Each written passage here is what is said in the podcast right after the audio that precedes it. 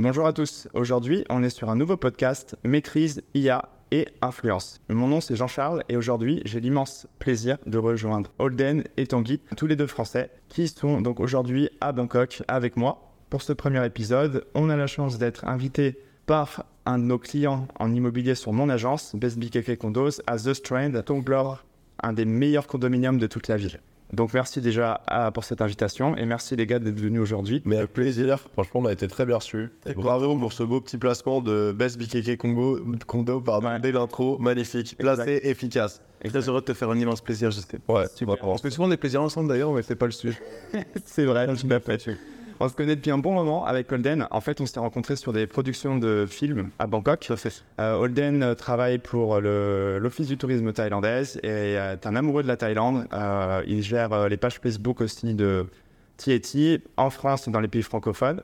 Et c'est ainsi qu'on s'est rencontrés, puisque grâce à mon matériel et à mes activités en, vidéo production, bah, j'ai tourné des clips euh, et des documentaires en Thaïlande avec Holden. Tout à fait. Une petite précision, si vous le voulez bien. Je suis du Sud, comme vous l'entendez actuellement.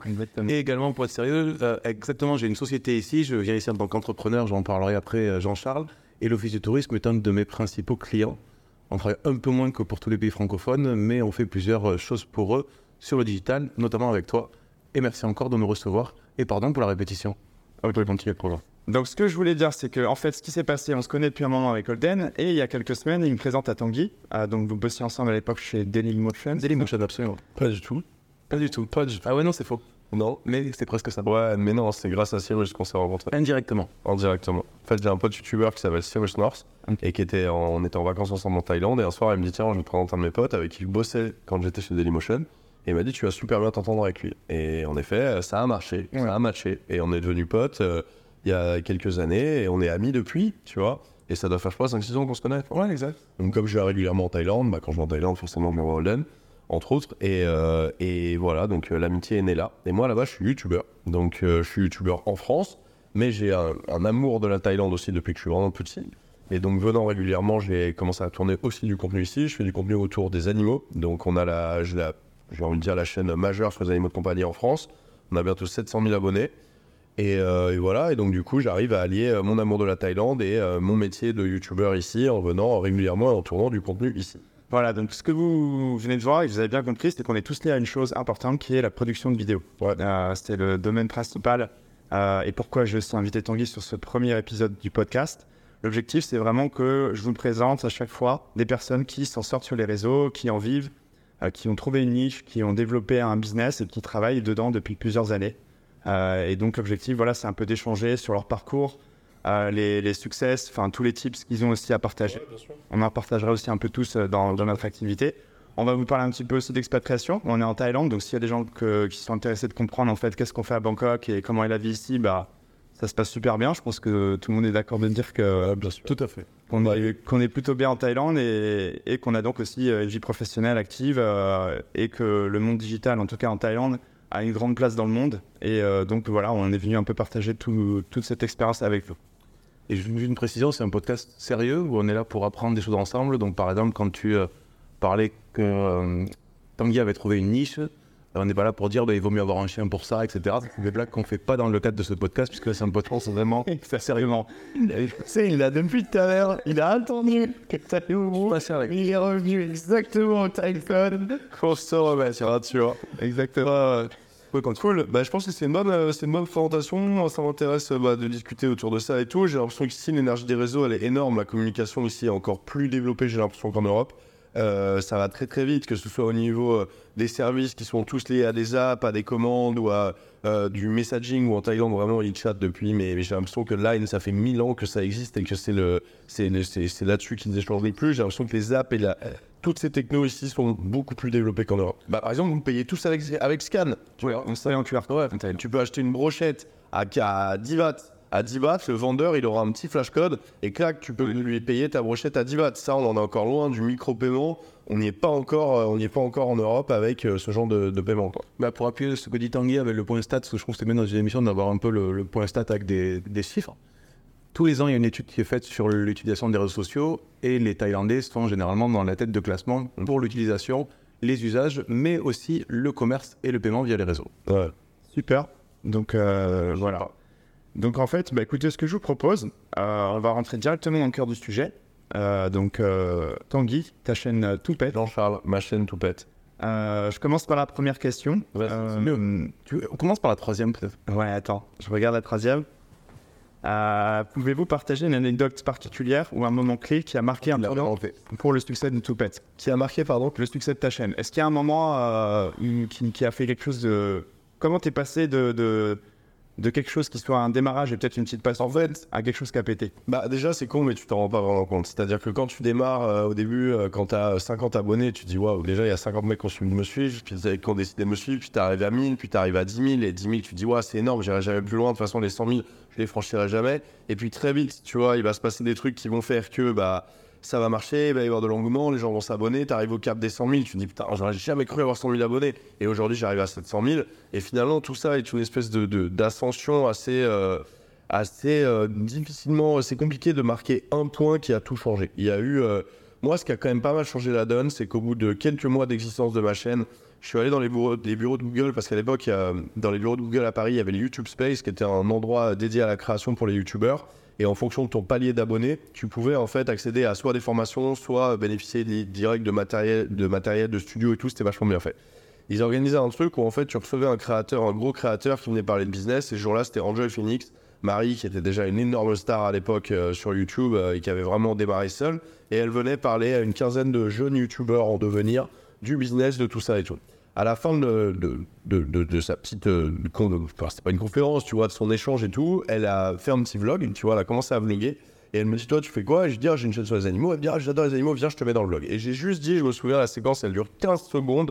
Genre, euh, salut, je m'appelle Tanguy, j'ai une chaîne sur les animaux de compagnie. Je fais des petites vidéos à la fois sur euh, les nouveaux animaux de compagnie, mais aussi les chiens et les chats, clac, clac. Et je me souviens être passé de 1005 à 7000 abonnés en une nuit. Wow, déjà. Ok.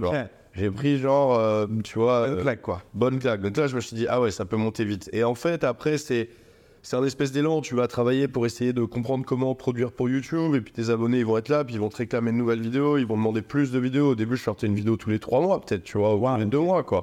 Et, euh, et donc là, tu te dis, ok, ils sont en demande, si je me mets à produire plus, peut-être que je vais pouvoir grossir ma communauté. Mais le problème, c'est que produire, ça coûte cher, et ça coûte très cher de produire du YouTube. Si tu pars de.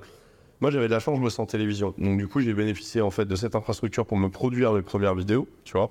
Mais si tu pars de zéro, ça peut vite être très cher de je te confirme. contenu. Je le confirme, puisque on facture aussi des. On connaît le marché euh, de la production de films en Asie du Sud-Est et euh, avoir des bons caméramans, du bon matériel, ça coûte cher et Voilà. donc euh, c'est pas à la portée de tout le monde. Donc, quand ton abonné il dit vas-y, on veut plus de vidéos, plus de vidéos, toi tu te dis ok, mais en fait, si je trouve un business model derrière qui va pouvoir me financer ça, ça risque d'être compliqué, les gars. Moi, je partage, ma passion. Les animaux, c'est vraiment ma passion. Depuis que je suis tout petit, j'élève des poissons, des reptiles et tout, je suis à fond. Donc, outre ce côté transmission et partage de passion qui me fait vraiment kiffer, et c'est pour ça que je fais ça, à un moment, il faut trouver un business model. Donc, c'est là souvent que la problématique va entrer en jeu face à quelqu'un qui va tout mettre dans les réseaux pour développer son projet, mais ne pas rentrer un balle de l'autre côté et se dire mince, en fait, il il faut absolument que je trouve un business model. Ok. Et euh, qu'est-ce que je veux dire?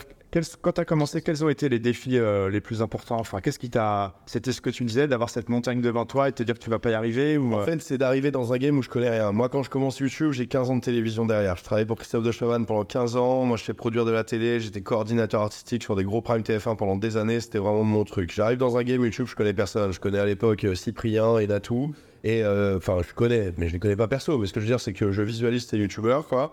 Mais si tu veux, je connais rien. Donc, le défi, ça va être de produire dans un game qui n'a absolument pas les mêmes codes que la télévision, qui est séparé de la télévision et qui d'ailleurs n'aime pas la télévision. YouTube n'aime pas la télé. Je me souviens au début quand je disais que je bossais en télé, souvent le mec il, me Ah. J'arrivais dans des soirées, t'avais des, des, des gamins de 16 piges qui avaient déjà des centaines de milliers d'abonnés que j'avais jamais vu de ma vie. Donc c'est compliqué en fait de trouver les codes et de produire pour ce média. Parce que YouTube, faut. T'as beau dire ce que tu veux, t'as une manière de produire pour YouTube, et même si t'es un ovni, ça peut marcher, mais la plupart du temps, tu vas quand même avoir besoin de codes et de les retrouver. Donc en fait, ce qui est challengeant, c'est ça, c'est d'arriver à faire régulièrement des vidéos, de rentrer de l'argent pour pouvoir les produire, et en plus d'avoir un succès sur une plateforme où il y a une concurrence monstrueuse et où la méritocratie n'existe pas. Genre, des, con- t'as des producteurs de contenu, des, des créateurs de contenu qui vont faire des contenus incroyables, qui mériteraient d'avoir des mi- millions de vues, et qui vont taper euh, 150 vues toute leur vie, tu vois. Donc la méritocratie sur YouTube, elle n'existe pas. Donc c'est un mix entre savoir produire, avoir du contenu original qui va créer une, une communauté et qui va créer de l'engagement, et aussi avoir une régularité pour pouvoir grossir dans le temps. Je te, je te confirme, tu as tout à fait raison. Je rajoute un truc en plus, bah, c'était maîtriser l'algorithme aussi. En plus, franchement. Voilà, et ce qui est quand même euh, une science, hein, on a de plus en plus de vidéos qui sortent sur Internet, hein, à savoir étudier euh, tous les chiffres de vos vidéos, garder le temps euh, Et de le watch time le plus long possible, c'est ce qui va vous donner le plus de Et trafic. puis là, t'as des modes et t'as des hypes. Par exemple, aujourd'hui, tu vois, on va tout mettre sur le titre et la miniature. T'as des métiers, genre le mini maker, ça n'existait pas avant les mini makers. Il y a, il y a trois ans, ça n'existait pas. Il y a depuis deux ans, t'as un nouveau métier, mini maker, les mecs qui font des miniatures. Et aujourd'hui, si t'as pas une miniature qui pète vraiment avec un titre ultra bien, pas forcément du tout putaclic ou quoi, mais vraiment un titre accrocheur, l'algo, bah, il va, tu vois, c'est vraiment très important. Il y a trois ans en arrière, quatre ans en arrière, on attribuait beaucoup moins d'importance à la miniature, mais plus au contenu et au titre. Donc en plus, ça change. Donc non seulement faut s'adapter, mais il faut toujours euh, rester, euh, tu vois, en, en veille pour voir un peu euh, ce qui fonctionne, ce qui fonctionne moins. Et D'accord, mais par il y a des trends, hein, c'est tout à fait ça. euh, et euh, il y a des gens qui les étudient, et donc c'est une science. Ouais. Euh, pourquoi je vous en parle aussi C'est parce que moi, mon plan cette année, c'est aussi beaucoup sur cette chaîne de parler de ça, de l'algorithme. C'est quelque chose que j'étudie énormément en ce moment, et ce que je voudrais faire, c'est euh, moi aussi, un peu comme toi, trouver euh, une niche. J'en ai deux, trois en tête. Ça fait une vanne. Qu'est-ce qu'il voulait dire ouais. Non, je, je, je, Laurent Veil. Sauf Veille, je le sais. Est-ce que tu peux pas déranger? Ah, je voulais. Vas-y, mais totalement l'étude de l'algo. Voilà, étude de l'algo, et moi aussi, un peu comme toi, trouver une niche et péter euh, l'algo et monter des gros comptes, quoi. Après, tu vois, aujourd'hui, TikTok a changé un peu la donne parce que TikTok, ça peut aller très vite. Tu peux passer de 0 à 100 000 abonnés en 3 mois, tu vois, alors qu'à l'époque, YouTube, euh, et c'est YouTube, c'est plus compliqué de, de, de, de grimper, tu vois. C'est-à-dire que pour avoir des grosses communes sur YouTube, je pense que YouTube est quand même un média beaucoup plus compliqué à produire que TikTok, où tu peux en effet trouver un nouveau format, un nouveau truc, devenir viral très vite, avoir une commune très vite, très engagée. Moi, si je devais commencer aujourd'hui, je taperais dans TikTok, j'irais même pas sur YouTube, tu vois. Ok. Je pense. Moi, de mon côté, je pense. Moi, si tu t'appelles. Ouais, Toi, tu t'appelles tiré sur chose. c'est vrai d'ailleurs, c'est mal passé. Ça s'est mal passé Non, pour commencer, pour commencer, ce que j'irais sur YouTube, euh, ce que je recommandais, ce que je recommande pour la plupart de nos clients est une stratégie multiplateforme, parce qu'aujourd'hui, j'arrive pas à avoir l'intérêt. Oui, je, peux- je, je comprends la question d'avoir un réseau majeur, mais aujourd'hui, je vois je- le coût de se mettre sur une autre plateforme en adaptant son contenu, il n'est pas très élevé par rapport à ton contenu majeur. C'est sûr qu'avec l'IA, maintenant, les- il y a plein de choses qui s'a- qui s'accélèrent. hein. On peut. J'ai peu de connaissances pour finir la question aussi du marché publicitaire de TikTok et des, des possibilités de gain ou de, En de termes, en partenariat. termes de placement de produits, il est déjà euh, totalement euh, développé. En termes de, de créateur de métaprogrammes, euh, bon, il rémunère moins qu'il y a un an, mais il y a un an, c'était euh, 1000 euros les millions de vues, hein, donc tu vois, ça allait très très vite. Et euh, donc, euh, donc, non, non, ils savent, ils savent t'attirer. hein, ouais. Tu réfléchis pas plus en termes de format, de type genre les formats longs, tu vois, machin, c'est sur YouTube. Mais maintenant, Et il les les- découpe. Maintenant, il les découpe. Tu as des documentaires euh, qui, font- qui font 50 minutes, ils vont être découpés en euh, 40 fois 1 minute 30, rebalancés sur TikTok, partie Ok. 1, 2, 3, 4, 5, 6, 7. Et, euh, et- J'ai jamais vu comme ça. Et Toi, tu, tu... j'ai vu, je crois, sur ta chaîne, tu fais pas de format short? Non, très peu. C'est dingue, alors que c'est quand même le- un, un moyen euh, énorme pour exploser sa grosse chaîne. De En fait, tu vas récupérer, tu vas faire du vue, mais ce vue, il va pas être monétisé, donc finalement, tu augmentes pas tes AdSense. Ensuite, tu vas augmenter tes abonnés, mais tes abonnés, ils vont pas forcément transformer et venir regarder ton contenu euh, original. Si tu regardes Thibaut InShape, par exemple, en ce moment, qui est vraiment, euh, qui a la plus, je pense, la plus grosse poussée et performance de YouTube ever cette année, euh, on parle de, euh, de, de- enfin, les chiffres sont stratosphériques. Tu peux chercher, c'est vraiment hallucinant. hein. Là, il va dépasser Squeezie. Et avec les shorts, euh, il fait des vues hallucinantes. Mais si tu regardes ses vidéos de base, elles n'ont pas forcément augmenté de fou en nombre de vues, quoi. Ok. Donc, euh, ça va grossir ta chaîne, mais ça va pas forcément se transformer sur ton contenu. Mais il il rémunère pas au bout d'un moment, quand même, sur les shorts? Très très peu. Mais vraiment Des très, très gros chiffres. Ouais, c'est compliqué, tu vois, de foutre des pubs sur des trucs qui sont vraiment ultra, euh, ultra pour l'instant. Pour l'instant, Il c'est. y a un peu de display, me semble. Ça... Ah ouais? Ouais. En dessous, en dessous, peut-être. Ok. du- Ouais, du display. Moi, en tout cas, j'ai vu euh, cette semaine, j'ai vu un. Mais c'est moins, c'est moins qu'un. Enfin, c'est une youtubeuse qui fait que du short Ok. euh, aux States, Ok. contenu pour les enfants, Ok. avec des vidéos dans la rue. Elle est très créative et euh, elle fait euh, ouais, du 10 millions par vidéo. Oh, enfin, Oui, je pense qu'il y a la short, c'est que le modèle est sur plein de plateformes différentes et que du coup, on se retrouve en l'ayant sur TikTok, bien sur YouTube et sur machin. En tout cas, euh, il y a des gens pour qui la- les shorts, ça se passe très bien. Donc, Mais ce que ce que veut dire, je pense qu'il a juste, c'est que tu peux vivre que du format YouTube normal, mais tu peux pas vivre que du format YouTube short. Oui, je vois ce que tu peux vivre du format short, mais en l'ayant démultiplié sur deux plateformes. Ok, donc euh, je pense de bien séparer ça, je suis d'accord. Euh, une autre question sur ton développement de la chaîne. Euh, comment est-ce que tu as identifié, enfin, un moment tu as identifié, tu t'es dit, mais en fait, le contenu sur les animaux, en fait, ça peut marcher, c'est bien, quoi. En fait, je suis arrivé, le terrain, il était vierge. C'est-à-dire qu'il y avait, j'avais quasiment pas de concurrence. Euh, ou des mecs qui faisaient des vidéos sur leurs animaux chez eux, mais si tu veux, qui avaient vraiment aucune, euh, vraiment très peu d'entrepreneuriat, de développement, de business à côté et tout. Donc, si tu veux, ils avaient vraiment une chaîne pour partager leur, pour partager leur passion.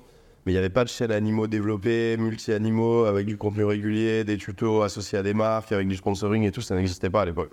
Donc finalement, euh, j'y suis allé un peu à tâtons en proposant euh, dès le début du contenu assez différent pour surtout pas habituer mes abonnés au même contenu. Ça, je pense que c'est une grosse erreur. Si tu veux faire beaucoup de choses différentes sur ta chaîne, il faut l'annoncer pour montrer la couleur dès le début. Si tu commences à te spécialiser dans un truc, au moment où tu vas leur proposer autre chose, ils vont te dire Attends, mon gars, moi je me suis abonné pour des poissons, j'ai absolument pas envie de voir des reptiles, je m'en fous. Dans ce cas-là, je veux une chaîne reptile.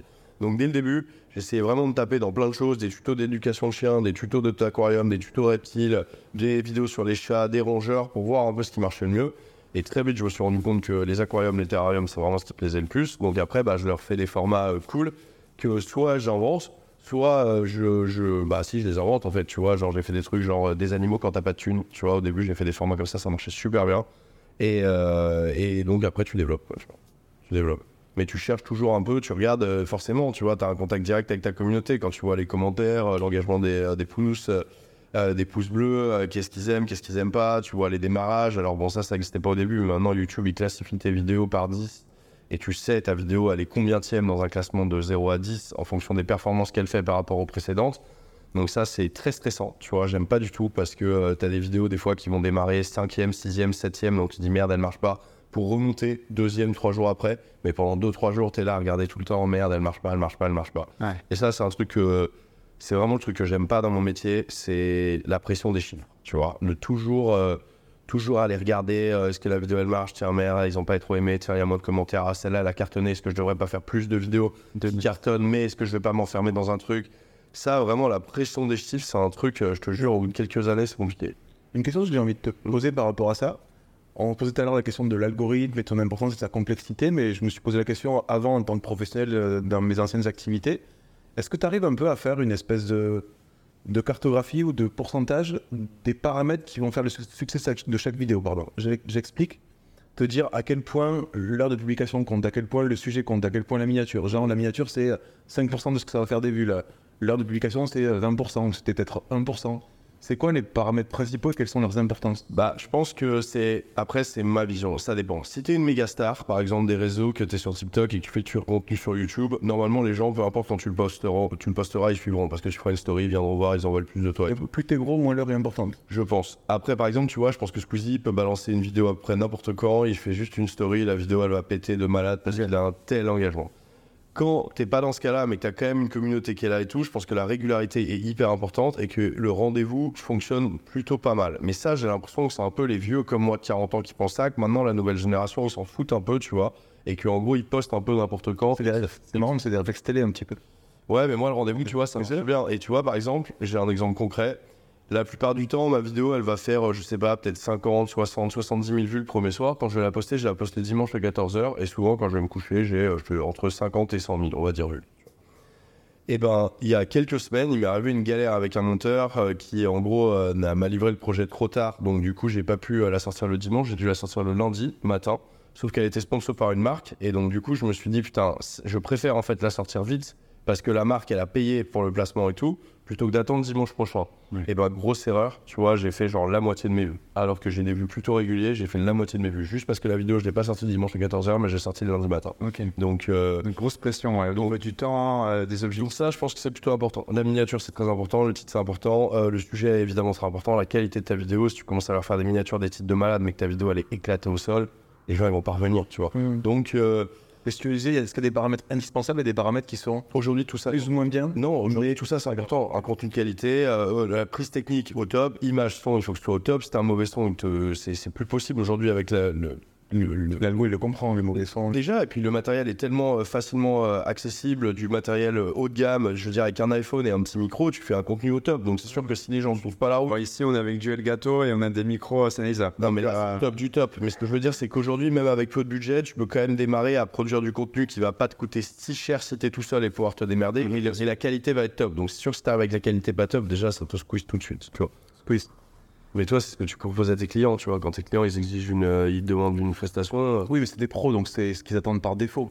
Oui, mais quand même, tu vois, tu sais que quand tu produis du contenu aujourd'hui en 2024, il faut que ton contenu il soit, soit beau. Quoi. Tu vois, avant, c'était pas du tout. euh, Alors là, on parlait vraiment vidéo, mais j'ai vu aussi que tu étais sur Threads, d'ailleurs.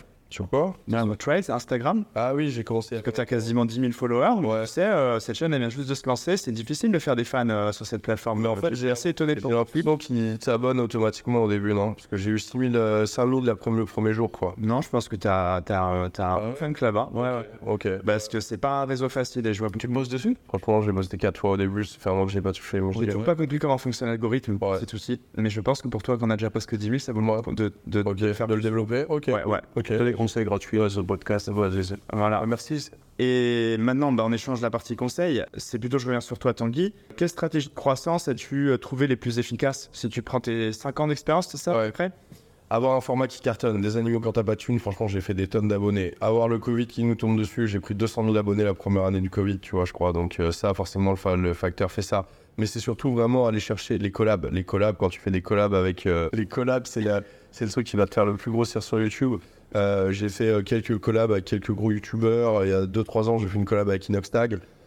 Ouais, bah, tu prends plein d'abonnés, tu récupères plein de, nouveaux, de nouvelles personnes, tu vois, ça, ça marche très bien aussi. Euh, mais c'est surtout la qualité du contenu. Tu as des gens qui feront jamais une collab, qui vont produire leur contenu dans leur coin et tout, et qui vont faire des vues de ouf, genre Feldup, tu vois, Feldup, tu connais? Non. ah, c'est un youtubeur, il fait des chiffres, c'est stratosphérique, il te raconte un peu les. les, les, les- tu, vois, tu vois ce que c'est Tu connais non plus? T'es seul là-dessus. il va faire... Non, mais mec, son finding, il a fait un finding euh, la semaine dernière, sa vidéo, il a. bah, Écoute, la vidéo elle dure 3h15, elle a tapé 3 millions de vues en 48 heures. Voilà. voilà. 3, vois. c'est clair. Des histoires un peu dark d'internet, tu vois, genre un peu des trucs, euh, les méandres, les backrooms, euh, les trucs chelous, les, les trucs chelous sur Reddit, tu vois, vraiment. Et il est tout seul, il a un super ton, il est dans le noir avec juste une douche de lumière, il est. je trouve qu'il est hyper grâce à Ouais, allez voir, le mec, il a des chiffres, mais hallucinants. Et, euh, et pourtant, euh, son contenu, je pense qu'il y a énormément d'enquêtes, de rédaction, de préparation du contenu. Mais en termes de technique, c'est ultra simple. Quoi. Il est dans le noir avec une douche, un podcast, un mode podcast, et c'est parti. C'est marrant que tu parles de ça parce que lui il fait un format long. Et moi en fait, euh, là je fais beaucoup de. Par rapport à l'algo, euh, pour me renseigner, je regarde un peu tous les, les comptes. Je Ok. fais beaucoup de, de scrolling. Pour voir les comptes qui arrivent à faire des bons scores en IA euh, sans faire de personnes. ok. Tu as beaucoup de trucs justement sur les histoires euh, de gens perdus euh, qui n'ont pas été retrouvés, Ouais, mais des mystères, des conspiracies. euh, et tous ces sujets-là, ça drive énormément d'attention sur les Après, c'est le- l'effet en fait l'accusé de l'époque, tu vois. Tous les gens adorent tous ces trucs sur les tueurs en série, tous ces trucs. Lui, Feldup, il va vraiment mélanger plein de trucs. Et euh, allez regarder son contenu, vous allez être étonné. Est-ce que c'est pas aussi malin Peut-être j'ai une connerie, mais comme ça fait 3h15, je pense qu'il y a il y a pas tant que ça de gens qui regardent d'un coup, tu vois. Ouais, Ça veut dire qu'une personne, elle va faire peut-être, au lieu de faire une vue sur un contenu de 3 minutes, elle va faire 10 vues ou 15 vues dessus parce qu'elle va y revenir plusieurs fois pour écouter l'histoire 1, l'histoire 2. Ouais, mais si t'as un IP, tu fais qu'une vue. hein. Mm, Ok, Ouais. c'est qu'une vue. Ouais. On pourra couper du coup si cette phrase. Non, non, mais c'est c'est un peu ça me fait plaisir parce que moi, je regardais beaucoup de podcasts et beaucoup de formats longs. C'est aussi ce qui m'a donné l'idée aujourd'hui de, de ce genre d'émission. Et euh, bah, je les regarde en plusieurs fois.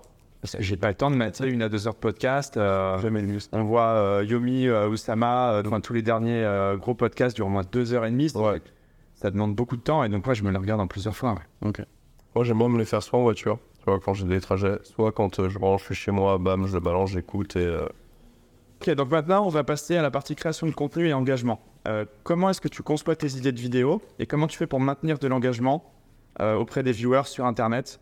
Et que l'intérêt vers ta chaîne euh, monte Est-ce que tu as des conseils à nous donner?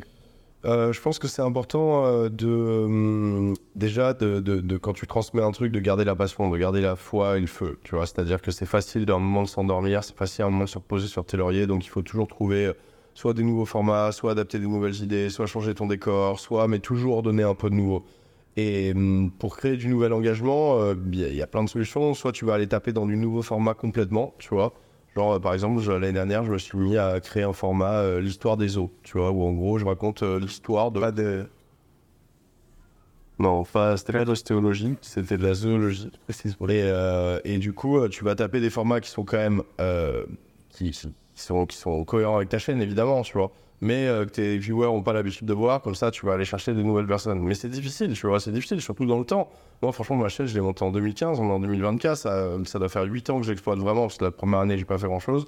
Mais tu vois, j'ai l'impression d'être un dinosaure sur YouTube euh, ou, ou de, avec tout ce temps-là. C'est quoi la vidéo la plus vue de ta chaîne par exemple? Je sais pas, pour regarder, ça doit être un tuto euh, combattant ou un tuto. Et, euh, On la placera euh, sur, Ouais, attends, regardez, je vais regarder. sur la vidéo. Intéressant. C'est pas SeaWorld Non, non, non, non. Ça doit être un truc, attends. Vais te dire. Je vais te dire, attends, je capte mal. Hop, la plus. Pendant que tu cherches la vidéo, est-ce que tu peux aussi partager quelques erreurs euh, communes que tu as pu faire dans le passé, que tu conseilles aux youtubeurs de ne pas faire? Euh, ne faites pas, déjà, euh, faites attention aux. C'est 2 millions de vues et c'est un aquarium pour Guppy. Voilà. Quels 2 millions de vues Ouais. Et euh, au million, au-dessus du million, je vais en avoir 7 ou 8, tu vois. J'en ai 1, 2, 3, 4, 5, 6, 7, 8, 9. Ouais, Voilà. déjà un, un bon score. En tout, j'ai, je crois, euh, je sais plus combien. Pas mal. Ouais, Donc, quel- quel- Ouais, je, reviens à ma question. Ouais, vas-y. Donc plusieurs millions de vidéos. Non, plusieurs millions de vues. Euh, ouais, pardon. Plusieurs millions de vues. Euh, Qu'est-ce que tu conseillerais comme erreur à pas faire? Alors, déjà, tra- de, de- Tu conseillerais comme erreur à pas faire déjà de ne pas, euh, de, de, de ne pas euh, vendre son âme au diable, entre guillemets, à donner qu'à tes viewers le format qu'ils ont envie de voir, parce qu'en fait, ça, à un moment, ça s'essouffle. Donc, c'est normal qu'il y ait des vidéos qui marchent mieux que d'autres. Et quand tu as un bon format, de te le garder pour réinjecter du boost dans ton contenu régulièrement, genre, je sais pas, une fois tous les mois, mois et demi, et pour leur remettre un petit truc qui kiffe, mais toujours essayer de trouver des nouveaux trucs et toujours essayer de, de, de- de ne pas leur donner que ce qu'ils veulent, parce que sinon, à la fin, euh, bah, t'essouffles en fait. T'essouffles. Donc, ça, ça déjà. Ensuite, de bien travailler tes sponsors. C'est-à-dire que euh, vaut bien mieux euh, dire non à une marque que de se prendre euh, en- des foudres de tes abonnés parce que la sponsor avec qui tu as travaillé n'était pas bien, le produit était pourri, ou tu vois, ça, il faut faire vraiment attention. Parce que tu peux mettre des années à très, vraiment, enfin, t'entends toujours ça, mais c'est vrai, tu peux, tu peux mettre des années à créer une réputation et te la faire défoncer en quelques semaines, et parfois à juste titre, hein, tu vois, t'as des youtubeurs qui font n'importe quoi, tu. Donc ça, c'est important. Au début, tu vois, t'es vite sollicité par des gars qui cherchent des petites chaînes à sponsor, et t'es là, et putain, ils me proposent 300 balles, 400 balles, putain, c'est fou, je vais faire de l'argent avec ma chaîne. Moi qui cherche un business model, ça commence. Ah, mais souvent, quand ça va être des trucs un peu foireux, avec des dropshipping, euh, de mecs en Chine qui te proposent de t'envoyer des PayPal direct, tu vois, te dis, bah non, c'est pas ça que je veux. Moi, je veux, je veux être sponsor par la marque de filtre euh, d'Aquarium que j'utilise depuis que je suis petit, euh, tu vois, je veux, euh, je veux bosser avec des marques où je sais que le produit va être cool. Ouais, le produit donne de la valeur à ton audience. Bien sûr. Et donc, du coup, ça, c'est important aussi. Donc, euh, toujours les respecter, pas faire de coups à l'envers, être le plus euh, honnête et transparent, tu vois. Et en tout cas, t'es pas obligé de leur montrer ta vie ou quoi, mais dans ton contenu, être honnête et transparent. S'il y a un truc que t'apprécies pas, tu le dis, tu vois. C'est-à-dire que si, euh, par exemple, moi, dans ma chaîne, il y a du matériel ou des méthodes de faire, des trucs que j'aime pas, je le dis clairement, quoi. Donc, euh, donc être honnête, c'est hyper important. Ta crédibilité vient de ton authenticité. Et ton authenticité se traduit non pas que dans tes vidéos, mais aussi dans tes choix de marque, dans tes choix de sponsor, dans tes choix de collaboration et featuring. C'est tout l'univers que tu crées, en fait, tu dois être cohérent. Je pense au final. Ouais. Comme je. Totalement. Très belle synthèse. Euh, écoute, je te propose de passer aussi aux questions suivantes. J'ai vu que tu avais une formation.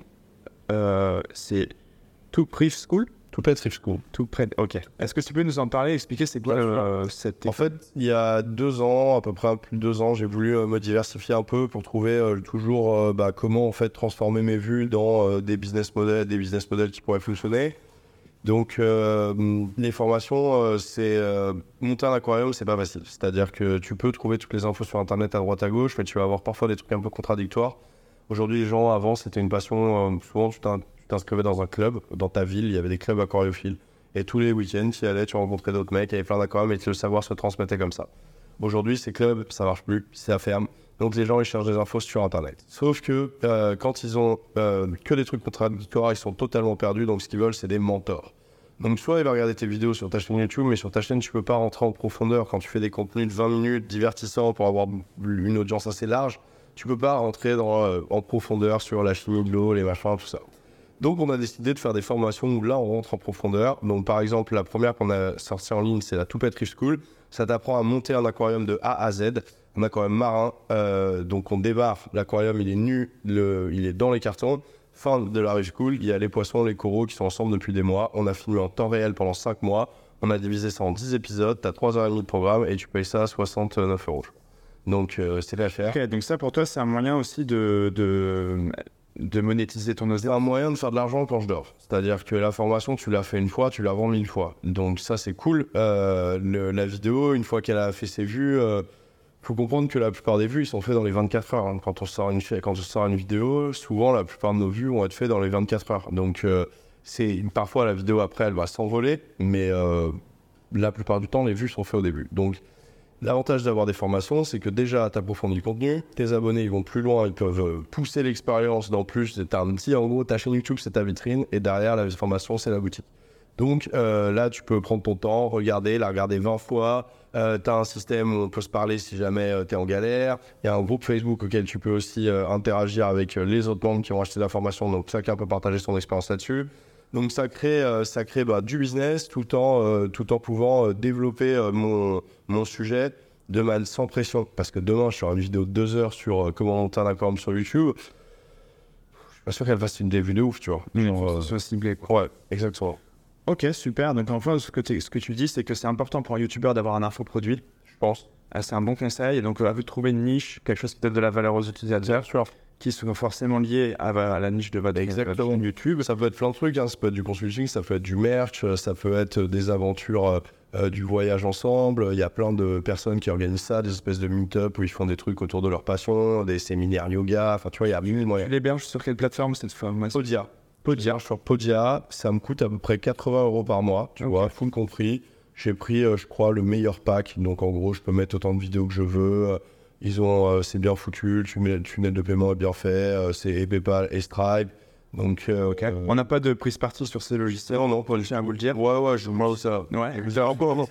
Donc, Allez, c'est c'est propre, bah, j'ai pas de galère en tapant. Mec, moi je suis passé sur System.io cette année et en fait, il te, il te laisse héberger une formation gratos. Ah, pas mal. Et euh, j'ai trouvé ça assez intéressant. La plupart des gros vendeurs de formateurs en IA euh, l'année dernière, euh, une douce de chez lui, en fait. Ouais, c'était intéressant. Avec mon VPN, on est mobilier de solutions. C'est un peu long le plot, je tout cas, voilà, c'est pour te dire qu'il existe aussi maintenant pour les gens qui commencent, qui n'ont pas les moyens de payer 80 euros par mois. Oh, ça commence à 10 balles. Hein. Ah, d'ailleurs, je crois que ça commence à 10 balles. Plusieurs paliers, ils sont malins. Ouais, tout le monde. Ouais, bah, sur System.io, par contre, au nombre de vidéos, t'es. Ok. Ça s'appelle. Non, non, là. Ah, ça s'appelle comment System.io. System.io. Voilà, donc, donc euh, on les 10 balles. Donc, tu vas regarder Podia, l'un des plus connus, c'est Kajabi aussi. Podia, Podia surtout. Et donc, ça vaut le coup d'étudier un peu toutes ces plateformes. Podia, code McCoy. Non, t'as un code affilié chez Podia Non. Ah, ok, j'ai l'amour de la bande. Ok. Ah, mais non, mais... Donc maintenant, on va parler d'avenir. Euh, je sais que quand on s'est vu, tu nous as dit que tu as déjà quand même 50 questions de business, que tu as passé un temps monstrueux et que toi, petit à petit, tu aimerais passer sur d'autres types d'activités. Ouais. Et en fait, donc, tu vois que dont tu parles aux utilisateurs aujourd'hui, c'est que voilà, être youtubeur, c'est pas quelque chose qu'on va faire deux semaines dans sa life, ça va durer très longtemps. Ça peut. Euh, il y a des youtubeurs qui font des burn-out, il y en a par contre qui s'en sortent de mieux en mieux et d'autres bah, qui évidemment abandonnent. Est-ce que tu peux nous parler un peu de ton expérience, euh, oui, euh, Holden? C'est juste pour parler un petit peu lors de ce podcast, je veux dire, juste avant que tu y répondes, un truc qui va parler du futur et son expérience, mais juste dire un petit mot là-dessus. Quand tu parlais des youtubeurs qui sont là, enfin qui font un youtubeur deux semaines, etc., quelque chose qu'on dit rarement, c'est que la plupart des gros youtubeurs aujourd'hui, c'est des mecs qui ont bossé pendant des années en ayant peu vues, les Cypriens et plein d'autres gars, c'est des mecs qui, avant d'être connus, ont fait des centaines de vidéos et ont souvent été des années dans l'anonymat ou le relatif anonymat avant de percer. Il y a peu d'histoires, peut-être plus aujourd'hui, de mecs qui en euh, une semaine ou un mois sont devenus on les connu Donc, ouais, il y en a, mais c'est vraiment rare. Quoi. Oui, mais c'est pas la norme, c'est pas non, non, bien sûr. La règle, c'est plutôt le mec qui a bossé, qui a fait 40 vidéos avant de trouver son format. Moi, j'aimerais avoir la stat de sur 100 euh, chaînes YouTube qui se montent, combien on dépasse ouais, 1000 abonnés Moi aussi. Je sais pas. Combien ont dépensé les 100 000 abonnés? Et dans cette qui dépasse les 100 000 abonnés, combien de temps ils ont mis à le faire en moyenne? Les deux sont des... Les deux amènent à, des conclusions similaires, c'est qu'il faut être persévérant et passionné. C'est la règle des deux P que je viens de créer à l'instant. Et bien entouré. Exactement. PPB. Entouré. Et E, E B, P, P, B. Ok. Voilà. Totalement. Euh, donc, si tu, tu, peux nous parler un petit peu de. Je qui répond à la question. Parce que moi, en fait, d'un côté, euh, il y a un truc que je faudrait quand même qu'on dise aux utilisateurs, mais quelqu'un qui a 700 000 fans sur YouTube aujourd'hui et qui a en plus une formation en, en bac, enfin, euh, qui tourne, c'est quoi tes espérances euh, de salaire euh, Je sais pas, tu fais combien de millions de vues par mois et qu'est-ce que tu rapporte alors, les AdSense, en fait, bon, moi j'ai beaucoup de chance parce que vachement très bien monétisé. Donc, du coup, j'ai pas besoin de faire beaucoup de vues pour gagner bien ma vie. Alors que j'ai des potes youtubeurs qui ont une monétisation, franchement, à deux fois moins. Là, par exemple, tu vois, ce mois-ci, ce mois-ci, j'ai sorti trois vidéos. J'ai fait 800 000 vues sur ma chaîne et ça me rapporte 3800 euros d'AdSense. Donc, euh, par rapport au nombre de ah, vues. ça, bien sûr, ça enlève euh, des charges. Euh. Ah non, mais évidemment, j'ai des coûts de production malades parce que les monteurs, le cadreur, le, studio YouTube, les animateurs, c'est du CA, tu vois. Et avec ça, je vis pas. Hein. Là-dessus, tu rajoutes une fois des sponsoring. il fait entre 1 et 2 placements de produits par mois. Les placements sur ma chaîne, ils sont en moyenne entre 6 et 8 000 euros pour une intégration, tu vois, pour les vidéos dédiées un petit peu plus. Euh, donc, euh, ouais, comme tout entrepreneur, tu es obligé de rentrer de l'argent euh, pour couvrir les coûts. Et les coûts, ils sont importants. Parce que tu as des chaînes où les mecs vont faire des vannes, vont faire des trucs, ça coûte pas très cher en, en termes de production. Les animaux, ça coûte cher. Quand j'ai envie de faire un tuto sur un aquarium de 600 litres, ou que je veux faire n'importe quoi, tu vois, il- tout ça, c'est du matériel qui va pas forcément être sponsor. Donc, c'est du matériel que je vais acheter, que je vais machin. Des fois, j'ai des coûts qui sont des vidéos qui me coûtent 3, 4, 5, 6, 7 000 euros la vidéo, tu vois. Genre, euh, quand je vais tourner en Thaïlande, j'emmène mon cadreur, euh, on part deux semaines en Thaïlande pour faire des vidéos. À la fin, euh, ouais, tu me dis ça a coûté, quoi. Et oui, pas de mec. Ok. Et donc, euh, tu nous as aussi parlé d'un objectif que tu as cette année, en 2024, Ouais. peut-être de venir vivre en Thaïlande. Ouais, complètement. Et est-ce que pour toi, c'est aussi un, un enjeu important par rapport au développement de ta chaîne, Ouais. à la fiscalité, à le fait de... Ouais. Parce que euh, tu vois, je sais qu'en France, ça se développe, il a Et c'est pas trop ça qui m'attire, tu vois. Franchement, la fiscalité et tout, tout ça, euh, je m'en fous. Euh, non, ce qui m'attire, c'est que, Bonne réponse. tu vois, le... franchement, j'adore ma vie en France. C'est une super vie. Je vis, dans... je vis dans une super belle maison. C'est trop cool et tout. tout. Normal, on est tous du Sud, donc... euh, Non, mais j'ai vraiment une. euh, j'ai- j'ai. Moi, je suis. Enfin, ça fait deux ans que je suis du Sud. Avant, j'étais à Paris. Mais, mais, euh, mais en tout cas, j'ai une très belle vie en France. Donc, tu vois, la France me va très bien. Maintenant, je trouve que c'est encore mieux. Donc, euh, moi, je viens ici parce que euh, j'aime profondément la Thaïlande. Depuis que je suis petit, j'aime profondément la Thaïlande. Tu vois, je me sens vraiment. Non, mais c'est vrai, tu vois. Oui, je me sens vraiment super bien ici. Tu vois, je me sens. je peux pas dire chez moi, mais j'ai les mêmes, les mêmes sensations de retrouver un truc que j'adore depuis que je suis petit, où j'ai mes habitudes, mes codes. Genre, j'ai pas l'impression d'être loin de chez moi ici, en fait. C'est très bizarre, tu vois. Et à la fois si, et à la fois non. Donc, du coup, euh, j'ai eu 40 ans cette année, et je me dis, euh, Pareil. ne stresse pas le mot. Sachant que je peux faire, euh, je peux à peu près tout produire d'ici sans problème, euh, tu vois, il y a pas de, j'ai- à part le manque de ma famille et de mes amis qui forcément est un des, des, des paliers qui me, qui me freine, tu vois, il y a ça.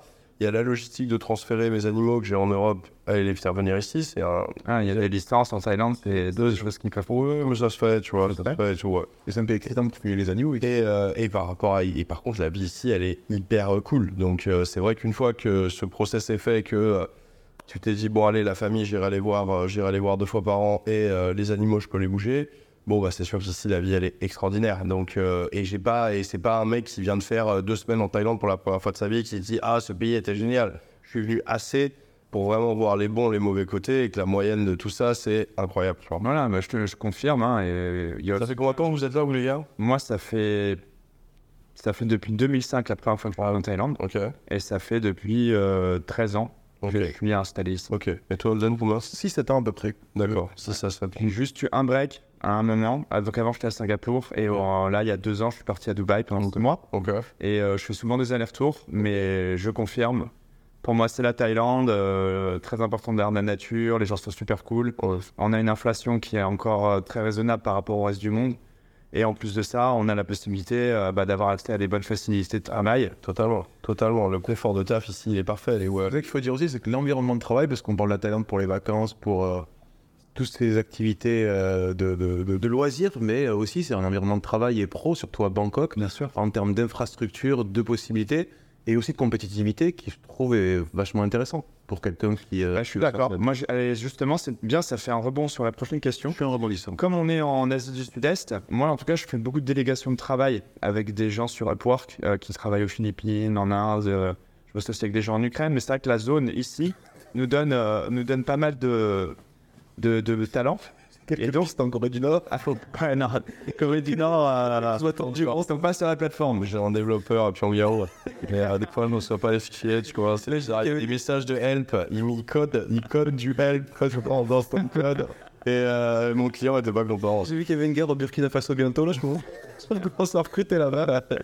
Non, non, là, c'est fini. Est-ce que tu délègues du travail sur ta chaîne? Tu fais tout tout seul? Que Euh, délégues J'ai un cadreur, donc un caméraman, Alex. euh, voilà, un mec super cool. Excellent. Ouais, excellent. ouais, Thérèse. Un mec incroyable. Euh, j'ai un monteur. Là, j'ai un nouveau monteur depuis quelques semaines que top du top. Donc, euh, franchement, je suis content. Euh, j'ai une agente qui va me trouver euh, tout le business. Donc, euh, agente avec qui j'ai monté la chaîne à l'époque, Nawel. Euh, Donc, Nawel avec qui euh, donc on, a, on a monté Toupette à l'époque euh, ensemble. Et aujourd'hui, on a, elle a une agence de créateurs avec euh, 44 créateurs sur YouTube. Donc, euh, encore une nouvelle aventure, ça. Et euh, donc non, je suis quand même bien entouré, tu vois. Je fais pas, je fais pas tout ça. J'aime pas trop la tech. Je sais monter, je sais cadrer et tout, mais c'est pas trop mon délire. Ok. Quel conseil tu donnerais à quelqu'un qui commence tout seul, qui a jamais délégué? De ce qui peut aujourd'hui, en 2024, il peut 100% se former sur Internet. C'est-à-dire qu'avant, tu vois, c'était un métier d'être caméraman et c'était un métier d'être ingénieur du son. Aujourd'hui, avec deux tutos, euh, de un petit mif. Confirme. Je confirme parce que moi, j'avais fait beaucoup de vidéos pendant plusieurs années et à un moment, j'ai payé une formation, c'était le full-time filmmaker. C'est là où j'ai vraiment pris tout le skill de, des setups des caméras, du lighting, euh, du son. C'est vrai que euh, si j'avais dû payer une, une filming school, une école de ciné, ça m'aurait pris un an de ma life pour m'aurait coûté 20 dollars. Non, et puis tu vois, c'est pas facile au début euh, de gérer à la fois la lumière, l'image et le son. C'est quand même, euh, tu vois, des trucs qui, méritent- vraiment de la formation. Mais maintenant, avec les tutos YouTube, c'est easy. Je suis entièrement d'accord avec toi. Et puis la techno aussi, ton iPhone, enfin voilà, tous les pré-réglages, des machins que tu peux faire là-dessus, tu peux faire une image super Et en vrai, tous les mecs qui ont une idée, machin, le, enfin, le développement d'un format, de, de, mon ex, de ma petite expérience en tout cas, eh ben, il peut pas se passer du fait de faire des émissions, de faire des programmes 1, 2, 3, 4, 5, 6, et c'est, c'est par l'empirique que tu arrives à un moment au format qui fonctionne, et tu peux avoir la super bonne idée du monde, si à un moment tu te lances pas, tu n'arriveras jamais, je pense, à traduire la super bonne idée en super bon format direct. Totalement. Donc le, le fait de, de créer, d'ajuster, d'optimiser et de D'étudier ça et de et s'améliorer. d'étudier la retour de l'audience, effectivement, sans le prendre pour, euh, pour argent euh, comptant, c'est, je pense, indispensable. Et donc, c'est le temps aussi qui fait la... Je suis d'accord avec vous. Et en parlant de Et temps, pas tomber dans un espèce de truc où tu veux toujours que ce soit parfait, mais tu le sors pas parce que c'est pas parfait. Ce sera jamais parfait. T'as toujours, euh, ça, ça ce que tu dis. Moi, ce que je... Ouais, pas dans la tu vois, avoir un contenu, quand, une fois que c'est propre en qualité, il faut le balancer. Et, et après, il faut comme ça euh, peut-être arranger l'édito, peut-être machin, mais il faut pas non plus attendre. faire relire une fois une personne, c'est toujours bien d'avoir Moi, j'ai jamais Mais pas le-. Ok. Ah Ça se voit, tu sais, quand tu regardes le truc de Tupac, tu me dis, tiens, c'est pas écrit, c'est pas parfait, c'est Ouais, ouais. c'est mal monté, le son est éclaté. Et surtout, le mec n'y connaît rien d'animaux, ça se voit. Et vous avez fait Qu'est-ce qu'ils bluffent bien Et que ça a l'air d'être un gros, euh, vraiment une ordure, tu vois. C'est un peu ça. Abonnez-vous. Est-ce que tu as déjà pensé à utiliser l'intelligence artificielle pour justement passer un petit peu plus à l'écrit ou Euh, ouais, parce que mon rêve, euh, mon rêve, mon rêve, c'est de finir en Thaïlande dans un resort avec plein d'animaux en semi-liberté, tu vois. J'aimerais bien aller vers ça euh, dans ma vie d'ici, arriver, conserver mes activités et tout, mais tranquillement dériver vers d'autres activités. Et là, pour moi, la fin du game, c'est ça, c'est le, resort dans une île avec plein d'animaux où c'est vraiment le fin du game. Et donc du coup, je génère mon resort sur IA. Euh, sur IA pour voir à quoi ça va ressembler et mec je m'éclate avec Midjourney avec Adobe aussi le scoop d'Adobe est pas mal ChatGPT donc euh, GPT forcément Gemini, euh, je a plusieurs marques pour pas être... Eleven Labs, qu'on les voice aussi, Ok, chez, euh, que tu pourrais très bien étudier si un jour Ok. tu passes au format short. intéressant. Ok. Non, et donc voilà, donc en tout cas, moi je vous, je vous conseille de checker un peu l'IA en 2024. Ouais, ouais. Euh, Il y a pas mal d'apps qui sont sorties, il y a des modèles euh, gratuits, ChatGPT 3.5, et de commencer un petit peu à, à trouver votre niche, euh, vous aider à créer vos, vos, vos accroches, vos hooks Mhm. pour les débuts de vos vidéos, c'est quelque chose d'assez important. Allez. Et de mieux vous assurer que vous ayez balayé euh, un sujet en profondeur et que vous donniez de la valeur à vos, à vos viewers. J'ai vu en plus sur MrBeast il y a pas longtemps, il racontait qu'en gros il peut mettre des jours et des jours, voire des semaines à trouver le hook de départ de la phrase. Tu vois que la première phrase c'est vraiment le truc qui va Yes. vraiment mais sur-travailler et sur, euh, sur-rechercher. J'avoue, c'est un truc que je pas. euh, Les 10 premières secondes. Les premières secondes, exactement. Et vraiment travailler cette partie-là avant de continuer sur toute la vidéo. Et ce qu'il faut que les gens comprennent aussi, c'est que des gens comme MrBeast, et il le dit souvent dans ses, dans ses vidéos, c'est des gens en fait qui se sont posés en groupe de producteurs. euh, Ah, ils étaient cinq à toutes les semaines balancer, balancer de la vidéo sur YouTube.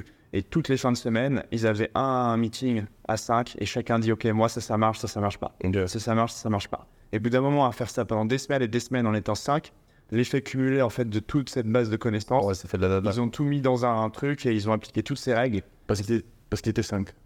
parce qu'ils étaient en groupe. Parce que ça, ça, ouais, si c'était Ça serait bien. C'est ce que j'essaie de voir par rapport au... Non, non, ça peut. euh, C'est le- le- au moins, je pense, c'est d'être au moins 2-3, c'est déjà un bon départ, mais voilà, avoir une communauté avec des gens qui ont la c'est même. quand même le meilleur type, je pense. Ouais. Parce que déjà, tu as un chiffre impair, donc tu as des décisions qui sont prises.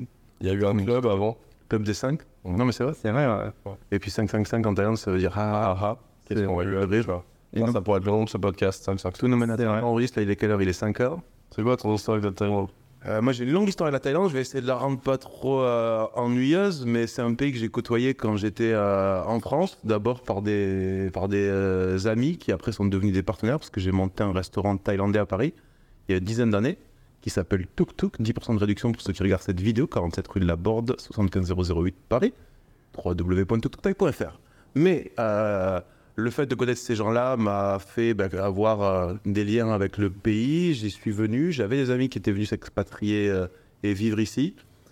Et en vrai, le vrai déclic, c'est quand je suis venu y vivre. Je me suis pris un moment où, avec ma compagne, on avait euh, 30 ans, pas d'enfant, il a envie de découvrir un nouveau pays en tant que vraie expérience de vie. Euh, on est venu ici, c'était il y a 7 ans, en mode euh, on vient. Tu as rencontré On s'est On rencontrés. s'est rencontré directement et. Je parlais de ma femme, enfin, c'était. une- Bref, c'est- ok. Donc, ce que je veux dire, c'est. euh, mais aussi, tu avais ce, ce travail qui t'était déjà lié avec le- l'Office du tourisme. Ouais. Ou alors, Comment tu les as raconter l'histoire, si tu veux. Comment tu les as rencontrés? Rencontrer quoi? Bah, euh, Ces gens de l'Office du tourisme qui t'ont mis sur le projet de. Ah, alors ça, c'était une autre histoire d'avant. Ça, c'était une histoire euh, qui était encore. C'était une histoire d'avant. Par le hasard, j'avais euh, participé. Je pense c'est incompréhensible cette partie parce qu'elle est un peu complexe. J'avais participé à un jeu concours sur le site de l'Office du tourisme pour partir en Thaïlande. Wow. J'avais gagné, j'étais parti en Thaïlande. Tu voulais venir à l'œil en bon rad, tu t'étais déjà allé si je tentais à ouais. Finalement, il a gagné. J'ai passé 15 jours on a eu des des hôtels de, de- des hôtels de ouf, en voyage de ouf. Et en fait, à l'époque, la coïncidence, c'est que je travaillais chez Dailymotion et je m'occupais en partie du, des réseaux sociaux chez Dailymotion, pas que. Euh, et les gars de l'office, n'avaient pas de page Facebook, ni rien. Et moi, comme j'avais été invité, j'étais un bon élève, je leur racontais mon voyage sur, mes- sur ma page, tu vois. Et à la fin du voyage, ils m'ont contacté pour me dire Ah bah, On a vu ce que tu faisais, c'est sympa, ça a l'air bien, c'est joli, c'est propre. Je donne un truc propre, tu vois, je mets 3-4 photos, un petit texte. Et nous, on a besoin de lancer des pages, mais on n'a pas trop de thunes. Est-ce que tu sentirais de les faire pour quelques, quelques billets par mois? Et en vrai, c'est comme ça que j'ai commencé à bosser pour eux. C'est comme ça qu'après m'est venue l'idée de me dire bah, c'est un business qui peut exister, se développer. Donc euh, j'ai quitté Delhi et créé mon agence. Et que j'ai développé mon agence ici en Thaïlande. Et pour reboucler avec l'histoire avec ma compagne, on est venu ici en se disant vraiment on tente l'aventure. Au bout de 6 mois, un an, il y, a il y a deux questions. Ça nous plaît et ça marche. Ça nous plaît, bah, est-ce qu'on est bien ici Et ça marche, est-ce qu'on a les moyens d'y vivre? Mhm. et finalement, la réponse a été très positive pour les deux, et pour moi et pour elle, parce que c'était pas une question qui se posait que pour moi, c'était aussi elle en tant que, que femme et d'être dans un nouvel euh, univers. Et maintenant, ça fait 7 ans, plus elle, mais moi. Et, euh, et depuis, mon business est d'ailleurs plus développé ici qu'en France, et c'est un pays qui, euh, je vais pas rentrer dans le jugement, mais je dirais en tout cas que pour ma part, correspond euh, totalement, et euh, dans lequel je suis très heureux. Super. Et toi, Tanguy? Moi, j'ai eu un coup de foudre, franchement, la première fois que je suis venu, j'avais 14 ans, voyage avec ma mère, j'ai eu un coup de foudre direct, euh, les, les, le paysage, les gens, la nourriture, les animaux, direct, je me suis dit, ok, il faut que je revienne. Et je suis revenu, revenu, revenu. Là, c'est ma 28e fois, là. Et, euh, et donc, euh, je suis revenu avec euh, mes ex à l'époque, quand j'étais jeune, on voyageait, c'était trop cool. Et puis, euh, j'ai vraiment, euh, vraiment adoré ce pays. J'ai voulu euh, apprendre un peu le thaï, euh, tu vois. J'ai vraiment toujours euh, trop aimé. Et puis, quand tout est arrivé il y a 7-8 ans, j'ai commencé à tourner ici. Donc, du coup, je me suis fait plein de potes qui sont dans les animaux et qui sont aujourd'hui toujours mes amis, puisque les Thaïs sont hyper fidèles en amitié. Franchement, si tu partages une passion avec eux, que tu as vraiment un centre d'intérêt, c'est vraiment des gens hyper cool, hyper fidèles, hyper gentils. Donc, d'année en année, bah, forcément, tu vois, ça m'a motivé. Je me suis dit, mais attends, là, je commence à avoir du réseau là-bas. Au niveau des animaux, c'est la folie, que ce soit les animaux euh, sauvages ou même Ah bah ici, ouais, c'est Ouais, là, là, on est en- ou même les animaux en captivité. Hein. Les animaux en captivité, ici, il y a vraiment que ce soit la thérophilie, la chorophilie, ils sont vraiment à fond. Donc tu vois, ça devenait complexe parce que je me disais, mais la vie, elle est trop cool là-bas. Plus, plus j'y vais, plus j'aime, et plus, j'ai, plus, plus, plus c'est dur de rentrer à chaque fois. Et c'est vrai que d'année en année, euh, à chaque fois, les retours sont vraiment de plus en plus difficiles. Avec une espèce de sensation de se dire, euh, finalement, je sens que ma place, elle est ici plus que là-bas. Donc euh, ça a basculé. Et donc euh, là, depuis, euh, ouais, depuis un an, je me dis, ok, bah, c'est bon. Dans ma tête, c'est mûri. Je sais que je veux aller bouger en Thaïlande. Maintenant, c'est qu'une question de logistique, de timing, de tout ça et tout. Mais avec un petit alignement de planète qui devrait bien se passer cette année, bah écoute, j'espère à la fin de l'année, tu vois, pouvoir réaliser ce rêve que j'ai depuis que je suis très jeune. C'est vraiment un pays à part. Franchement, j'ai eu la chance de beaucoup voyager. Et franchement, ce qu'on trouve ici, pour de ma part, on trouve nulle part. Il y a une très grande tolérance. Moi, c'est ça que j'ai trouvé. euh, peu d'incivilité dans les rues. Zéro, il n'y a pas de. Euh, Il n'y a aucune. exactement. Il rien. Ça vient aussi du fait que le, le- les, enfin, s'il y en avait, euh, les, la réprimande est très, Ouais, très non. dure et très, enfin, très mal vue. Le- dans l'ensemble, la partie bouddhisme aussi, c'est euh, le vol. Ils respectent leurs vieux, tu vois. Ils ont un.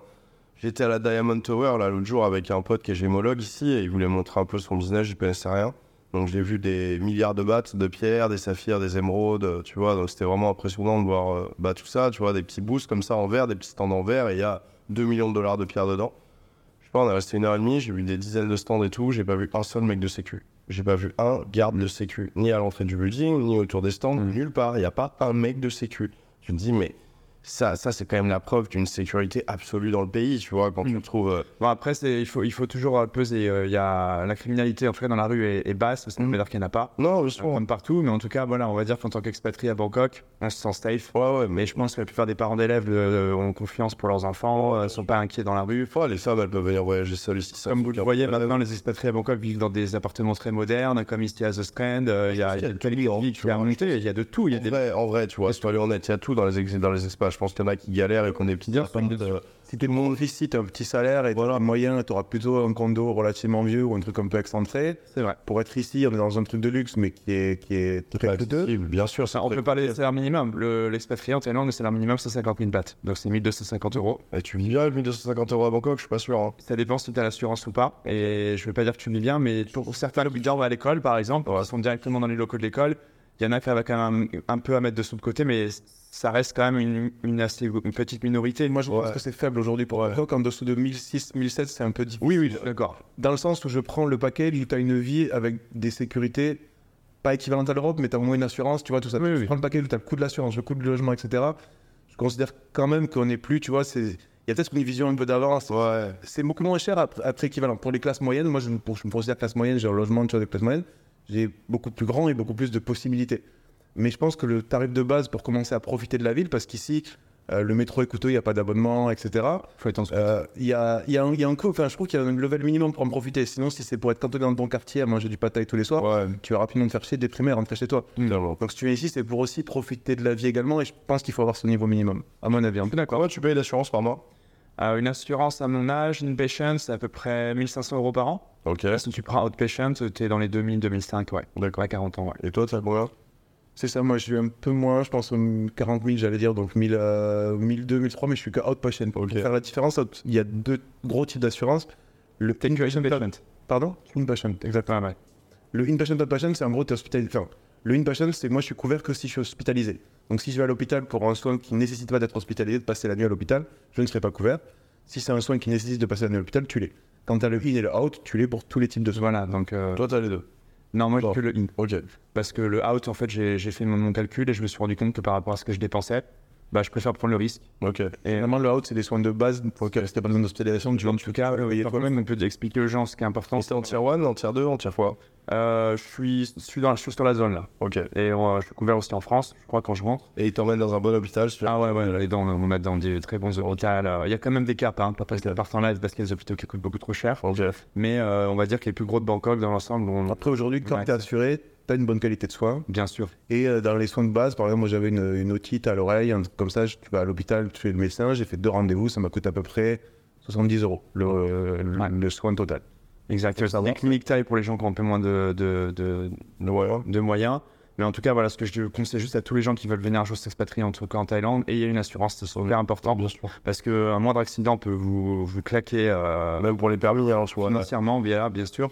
Je pense si vous n'avez pas le permis international. Et euh, essayez aussi d'avoir des assurances qui sont euh, sur le droit local. Je t'explique pourquoi, parce qu'il y a pas mal de gens qui s'assurent aussi avec des assurances euh, étrangères, mettons de Londres. Ok. Souvent, les, les brokers sont pas chers. Ok. Le problème, c'est que si par contre demain, tu as un accident de moto à Bangkok et que tu te marres euh, très fort, ben en fait, tu vas être soigné, mais tu vas avoir plein de séquelles. Et ces assurances-là, elles sont pas sur le droit taille, donc elles peuvent te mettre dehors Ah ouais. à la fin de ton contrat. Et quand tu vas revenir dans une assurance locale, ils vont prendre toute la liste de tout ce qui t'est arrivé.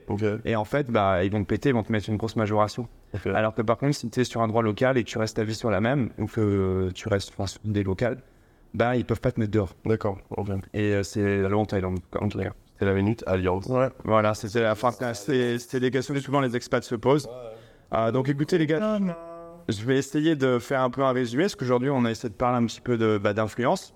Mais si on doit repartir avec 5 à 10 conseils, je sais pas, enfin là, euh, 5, allez, 5 conseils, euh, qu'est-ce que tu dirais à tous nos copains? Déjà, je pense, d'abord lancez-vous. C'est-à-dire que si vous avez une idée, que vous pensez que c'est une bonne idée et que vous pensez que vous pouvez réussir dans cette idée, lancez-vous. Il n'y a rien de pire dans la vie d'avoir des regrets. C'est-à-dire que même si ça marche pas, même si ça marche pas, vous allez acquérir de la compétence, acquérir de la connaissance, rencontrer des gens, vous former à des petites choses et quoi qu'il se passe, vous sortirez de cette expérience avec un plus, même si c'est un échec. Un échec, c'est un. De l'acquisition quand même de, de, de, de, de- de méthodes, de méthodologie en plus. Donc il faut, il faut se lancer. Deux, quand vous vous lancez, euh, ne soyez pas trop pressés. C'est la jungle. Il y a énormément de gens qui créent du contenu. Donc, forcément, il y a quand même, non pas de la concurrence, parce que tout le monde peut regarder tout le monde il n'y a pas vraiment de concurrence entre créateurs. Mais euh, soyez un peu patient et n'attendez pas de forcément percer en trois vidéos avec cette génération TikTok qui vous dit Ouais, mais putain, mes vidéos elles percent pas. Mais mec, t'as fait cinq vidéos. euh, Enfin, dire, il faut être un peu patient et assidu et, euh, Prendre des cours, faut se former. et y croire et se, for- et se former. Euh, troisième conseil, euh, n'allez pas euh, tout de suite à l'appât du bien tout de suite avec des placements ou des sponsors qui seraient un peu bancals et qui risqueraient justement de trahir votre communauté et que d'avoir une sensation où vous aviez acquis ben, de, de votre communauté vous kiffez et finalement ils ont des doutes sur vous parce que vous leur avez mis des placements de produits un peu bancals. Donc ça, bon, je pense que c'est important. Essayez toujours de regarder un peu ce que font les autres, non pas pour s'en inspirer, mais pour essayer de voir un peu quelle est la dynamique, qu'est-ce qui marche bien, quel est un peu le, le truc un peu hype du moment pour aller, pour essayer de rester dans, dans un espèce de coup. Alors, vous pouvez aller totalement à contre-courant de ça et justement de faire euh, totalement l'inverse. Mais moi, j'aime bien quand même regarder un peu ce que font les autres et pouvoir me, me situer un peu dans cet écosystème. Et dernier conseil, euh, dernier conseil, dernier conseil, quand vous en aurez l'opportunité, euh, faites attention si vous êtes, si vous êtes approché par des gros médias qui veulent vous signer pour pouvoir euh, euh, vous faire euh, bah, être votre agent et vous amener des OP. Faites attention, faites attention que les contrats, n'hésitez pas en fait, en fait à faire appel à un avocat. Parce que Avocat, euh, Décider de donc, gérer- des fois c'est une décision rapide, au moins faire relire par l'IA, euh, Ouais. qui a quand même des connaissances Voilà. euh, Voilà. bonnes en, en droit. Parce que si vous, euh, si vous êtes en bien sûr. contrat, si vous êtes en direct avec des marques, moi j'ai de la chance, j'ai un agent donc elle gère tout ça et ça se passe très bien. Mais quand en direct avec les marques, des fois les marques ils n'hésitent pas à mettre des, des clauses qui sont totalement abusives en fait. Donc euh, donc euh, donc n'hésitez pas à vous faire conseiller. Voilà. Super. Bah écoute, moi si je dois amener une touche positive aussi, euh, lancez-vous. Mm. Voilà, à fond, euh, étudiez l'algo. Euh, Il y a un maximum de contenu, c'est surtout sur les chaînes anglaises, sur YouTube. Mais c'est des contenus avec des, des plugins sur Chrome. Vous pouvez résumer grâce à ChatGPT toutes ces vidéos et les avoir traduites en français pour vous. Donc tout ça, c'est des choses qui sont maintenant très facilement avec l'intelligence artificielle sur ChatGPT. Et postez, testez, euh, lancez-vous, euh, donnez-vous une cadence, rédigez des bons hooks. Euh, Et surtout un truc important, n'écoutez pas ceux qui disent que ça marchera jamais, que bien sûr vous faites ça. Peut-être que parfois ils ont raison. Si c'est ton meilleur ami et qu'il est honnête et que tu as confiance en lui et qu'il te dit ça, je trouve pas ça ouf ou ça, tu devrais faire ça, prends son conseil évidemment en compte. Mais tous les mecs qui dès le début vont dire Ah, tu dois aller sur les réseaux. Non mais attends, mais ça marchera jamais. Ouais. Prouvez-leur qu'ils avaient tort. Exactement. Prouvez-leur qu'ils avaient tort. Il y a vraiment des gens qui font des succès dans toutes les niches. Pour totalement. Totalement. On est euh, type de niche. tout type de niche, bien sûr. Et donc, euh, moi, je finirai sur euh, un gros coup de cœur sur l'IA pour vous aider à monter votre chaîne cette année. Surtout si vous avez des, des, Ça, des problèmes à vous exprimer. Ça, ça va péter quand tu vas envoyer l'IA là. Je pense que c'est une nouveauté que tu vas annoncer aux gens. Sans c'est quoi donc Nous sommes pas prêts, ça fait déjà un an. ouais. euh, L'IA, je pense que ça Et toi, et toi, et toi Dan, c'est ce que tu dirais pour, euh, réussir de, de- de faire des vidéos, tu veux dire? Ouais. Ok. Devenir influent, poster du contenu vidéo, créer des, vidéos qui, qui attirent euh, l'œil. La persévérance, moi je crois pas mal dans l'écriture aussi de, des vidéos et des formats. Je pense qu'il y a, c'est de ma petite expérience, il y a, plein de fois où euh, en écrivant bien le truc, en écrivant une intro, en écrivant un outro, sans, sans, garder la liberté de, de, de, de l'ensemble, mais je pense que parfois l'écrire ça peut faire la différence entre toutes les, toutes les choses qui sont un peu trop tournées euh, à l'arrache ou pas assez écrites et qui du coup pourraient être mieux si, si elles avaient été organisées, basiquement. Ah, moi j'en ai que deux, ça va Ouais, ça va. mais non, c'est cinq le chiffre. Non, persé- persévérer, vachement les écrire. Euh, bon, si ça marche pas, abandonner, je pense, à un moment et regarder euh, dans la restauration ou dans d'autres domaines. Il y a boulot aussi. Si jamais ça marche pas, si jamais ça marche pas, mais il faut, faut essayer de persévérer. euh. Je pense que c'est mieux de dire aux gens, faites ça en plus de votre boulot. Exactement. C'est un travail Un jour, vous pourrez peut-être switcher. Voilà. Peut-être que ça prendra un trop vous prendre la tête, vous vous n'arrivez pas à créer du contenu peut-être tous les jours. Non, je pense qu'un truc intéressant, c'est de te dire, fais un truc que tu kiffes. Et il y a plein de cas, en fait, où tu te doutes pas, mais il y a sûrement plein, plein de gens, beaucoup plus que tu penses, qui le kiffent aussi. Et qui feront qu'en fait, tu as des audiences, parce qu'on parlait de niche, mais en fait, c'est aussi plein de cas où moi, je suis étonné de, de, de créateurs qui ont une audience vachement grande sur des sujets vachement spécifiques. Honnêtement, je m'étais jamais douté qu'il y aurait une, un potentiel, un réservoir d'audience là-dessus. Donc, j'ajouterais pour avoir le troisième conseil de pas forcément douter du potentiel de sujets qui parfois peuvent, être, peuvent vous paraître trop restreints. Totalement. Ça va comme moi, c'était vachement marrant. Super. Ouais. Vous avez un dernier mot tous les deux? Au revoir. Ouais. Euh, non, écoute, merci beaucoup. C'était très agréable à tourner. C'était cool. Le ton était sympa. J'espère que je souhaite une longue vie à ce podcast. Merci. Que t'es plein d'invités avec des parcours euh, totalement différents, mais réunis autour de ça. Ouais, si vous avez aimé le format, vous avez des commentaires, n'hésitez pas à les poster dans le commentaire. La cloche, le Voilà. pouce bleu à droite. On recherche donc pour les prochains épisodes C'était pas répondre. des gens qui sont influents, euh, qui ont fait monter des chaînes, qui savent nous parler de l'algo, de, des techniques de, de faire péter des vidéos en ligne, de créer des formations, des infoproduits. Et euh, vas-y, Holden. Non, non, t'inquiète. C'était pour dire le petit mot de la fin et te dire euh, merci beaucoup. Moi, ça fait 8 ans que j'essaie. euh, Avant, dans mon métier, j'ai produit des vidéos et là, c'est la première fois que je passe devant. Ça m'a beaucoup ému. Donc, euh, merci. C'était mon premier podcast aussi, donc J'espère qu'on trouvera des gens qui montent des, des chaînes. J'avais une blague sur les pneus neige, mais j'ai pas trouvé comment la faire comme il faut. Et merci beaucoup à tous pour être encore vous. merci สวัสดีครับ ขอบคุณมากครับขอบคุณมากครับแล้วคุณมาริยาไปกันต่อบ๊ายบายครับ